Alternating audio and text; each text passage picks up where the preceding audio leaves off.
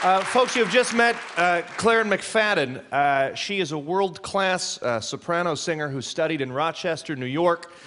Her celebrated operatic roles are numerous and varied. Uh, in August 2007, uh, Claron was awarded the Amsterdam Prize for the Arts, uh, winning praise for her brilliance, her amazing and extensively wide repertoire, and her vivid stage personality. Please welcome Claron McFadden.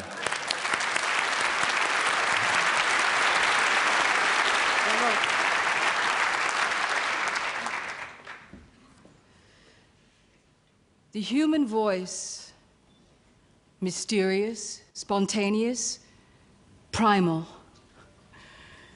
For me, the human voice is the vessel on which all emotions travel, except perhaps jealousy. And the breath, the breath is the captain of that vessel. A child is born, takes its first breath,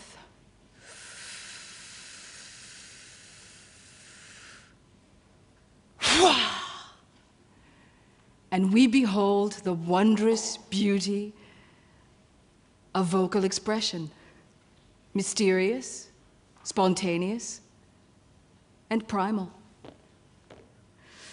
A few years ago, I did a meditation retreat in Thailand. I wanted a place that I would have total silence and total solitude. I spent two weeks at this retreat in my own little hut no music, no nothing, sounds of nature. Trying to find the essence of concentration, being in the moment. And on my last day, the woman who looked after the place, she came and we spoke for a minute. And then she said to me, Would you sing something for me? And I thought, But this is a place of total quiet and silence. I can't make noise. She said, Please, sing for me. So I closed my eyes, I took breath, and the first thing that came up and out was summertime, Porgy and Bess. Summertime and the living is easy. Fish are jumping and the cotton is high. Oh, your daddy's rich and your ma is good looking. So hush, little baby, don't you cry. And I opened my eyes and I saw that she had her eyes closed. And after a moment, she opened her eyes and she looked at me and she said, It's like meditation. And in that moment, I understood that everything I had gone to Thailand to look for, to search for, I had it already in my singing. The calm, but alertness, the focus, but awareness and being totally in the moment.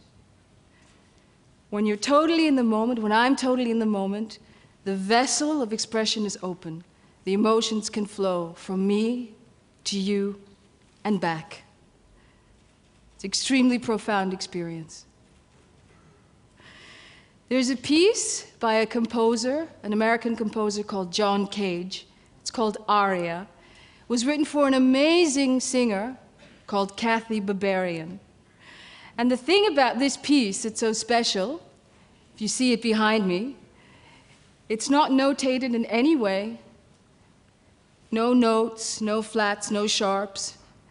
But it's a kind of structure. And the singer within this structure has total freedom to be creative, spontaneous. For example, there are different colors, and each color gets a different type of singing pop, country and western, opera, jazz. And you just have to be consistent with that color. You see, there are different lines. You choose in your own tempo, in your own way, to follow the line, but you must respect it, more or less.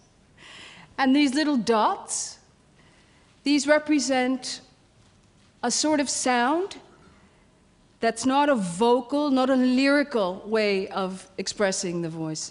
Using the body, it could be sneezing, it could be coughing, it could be animals, exactly. Clapping, whatever. And there's different text. There's Armenian, Russian, French, English, Italian. So within this structure, one is free.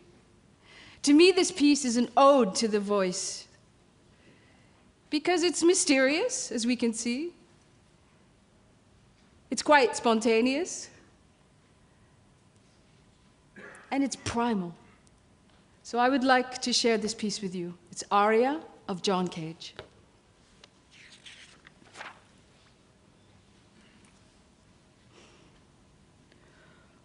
Harm part zoom.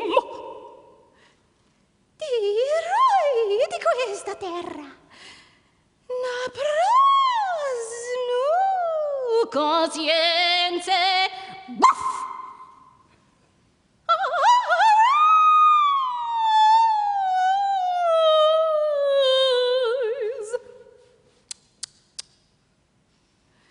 Vediamo facilmente.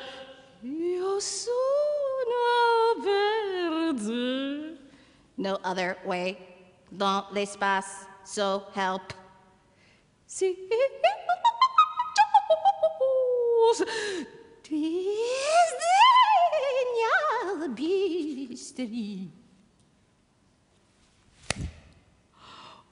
On va grâce l'idiot.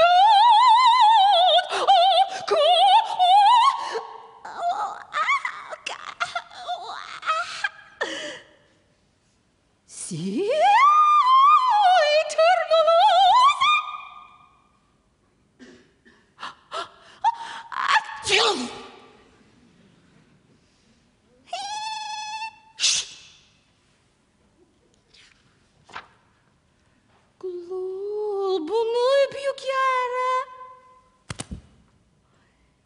Si, se, si, e se, na, se, la, e, se, si.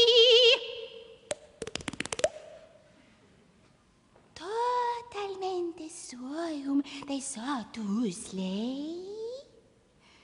To have the fruits. Je